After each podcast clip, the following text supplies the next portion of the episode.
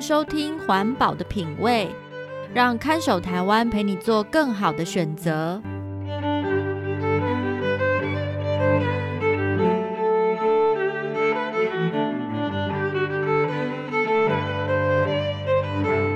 各位听众朋友，大家好，欢迎收听《环保的品味》，我是看守台湾的允嘉。环保的品味这个节目会介绍各种生活用品的材质与特性，提供相对环保的消费选择建议，帮助大家打造健康、无毒、低冲击的生活。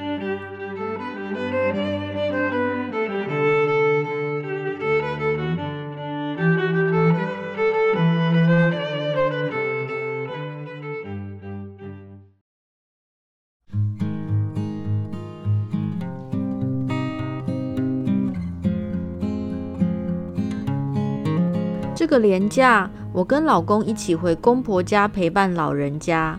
公公是继承祖业的果农，六十几年来都忙于农务，即使已经高龄七十，也还是每天到果园巡视，身体啊硬朗得很。我们的车刚开进三合院，就听到公公不知道为什么正在大发脾气，好像是跟其他人有什么纠纷。我跟老公赶忙停好车，下车去跟公公婆婆问安。原来公公家有一块休耕的田，最近突然被人丢了一大堆废玻璃瓶。他老人家今天去巡视的时候，发现气得七窍生烟，就听公公大骂：“哦，实在有够可的啦！我伊个田一直拢整理甲好好，互人等甲全粪扫。”敢若迄玻璃打的酒缸啊，就等甲五六十支，啊是要气死我呢！老公赶忙上前去安抚，问公公说：“啊，先莫生气啊，无咱等下过来田内底看卖咧，啊若要整理，咱嘛会使斗相共的。”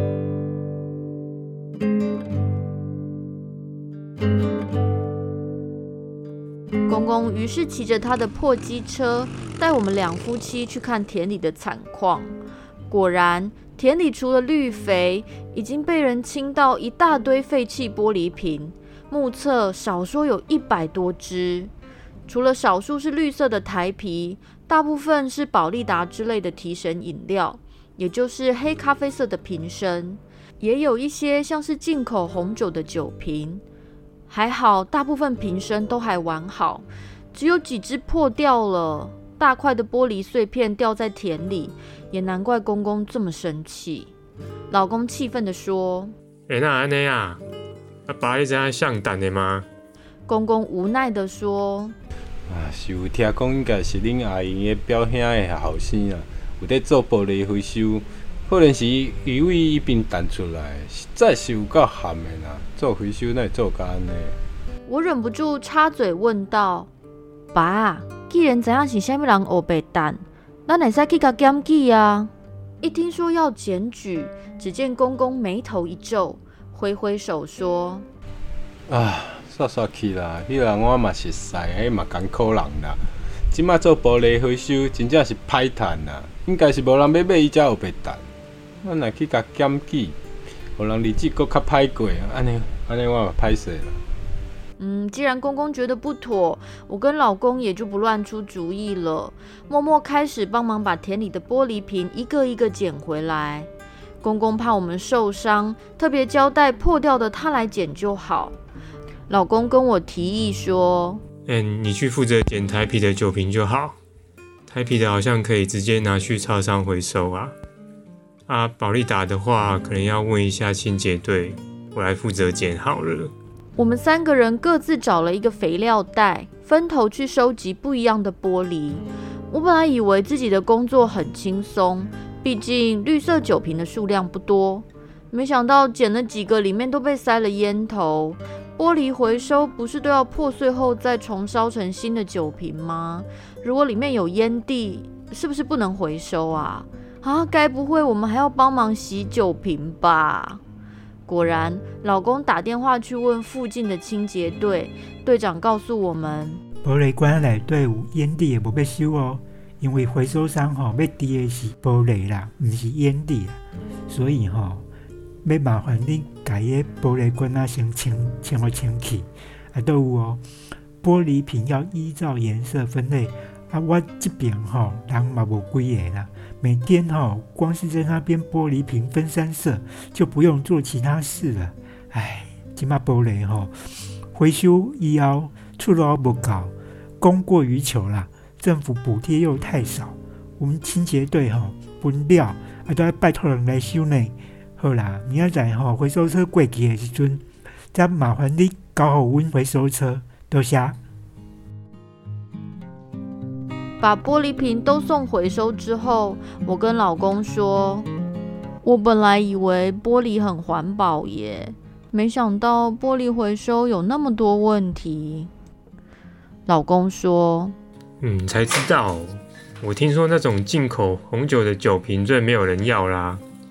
啊，因为台湾自己又没有生产红酒，回收也不知道给谁用。”啊，这么说来，家里还有十几支还没开的红酒哎，这样我们到底是要喝还是不要喝呢？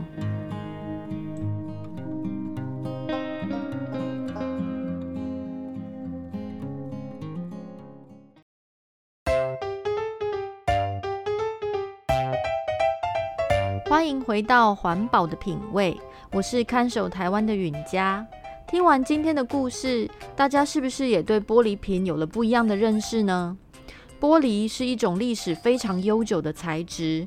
根据目前的考古资料，在西元前数百年，甚至西元前数千年，就已经有制造玻璃的技术。大概在十六到十七世纪时，西方国家就已经大量使用玻璃瓶来装葡萄酒，取代中世纪时期使用的木桶。而台湾最常见使用玻璃瓶的产品，台湾啤酒已经有超过一百年的历史。也就是说，一百年前就有玻璃瓶装的台啤存在。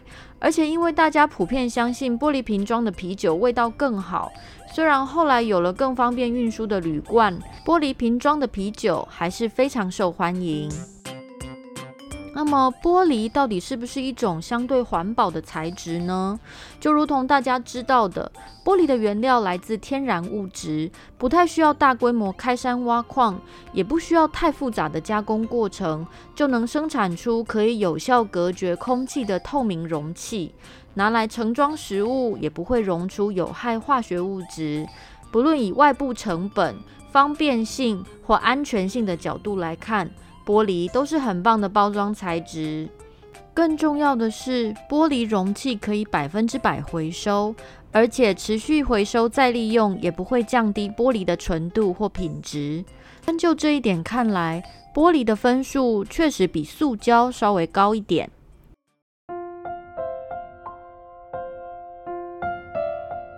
既然大家都知道玻璃很适合回收，消费者的配合度也真的比较高。在台湾，玻璃瓶的回收率高达近八成，相较于回收率只有不到一成的塑胶袋，可说表现还不错。既然消费者都愿意配合，为什么还会发生农田里被乱丢废玻璃瓶的事件呢？事实上，玻璃瓶回收后，虽然在技术上很容易再制成新的玻璃，回收再生后要用在哪里，管道却很有限。你可能会说，回收的啤酒瓶再拿去装啤酒就好了啊！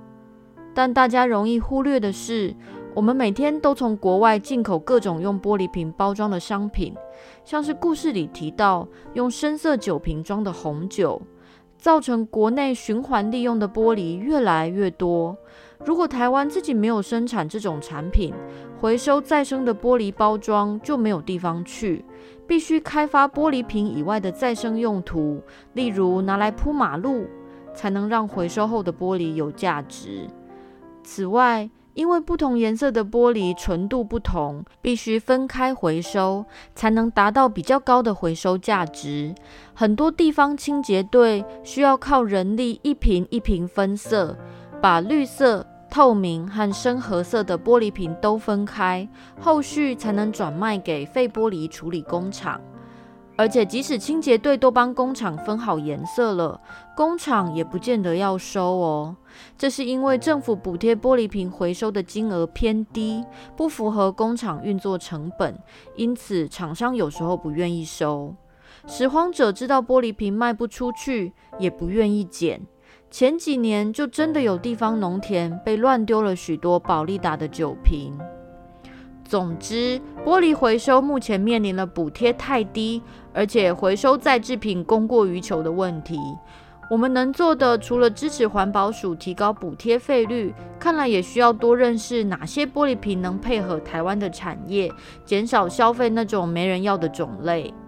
最后，建议大家可以先在家中把玻璃照颜色分类，分好再交给资源回收车，多少可以减轻清洁队员的一点负担哦。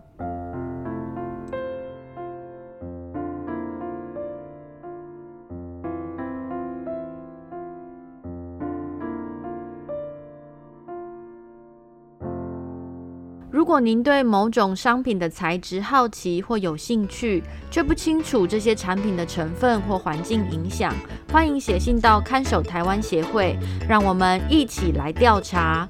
看守台湾协会的联络方式，请参考节目资讯栏。这是《环保的品味》第二季最后一集，第三季我们准备了更多元的内容。陪大家探索既有品味又能达成永续的环保生活，那就让我们第三季再见喽。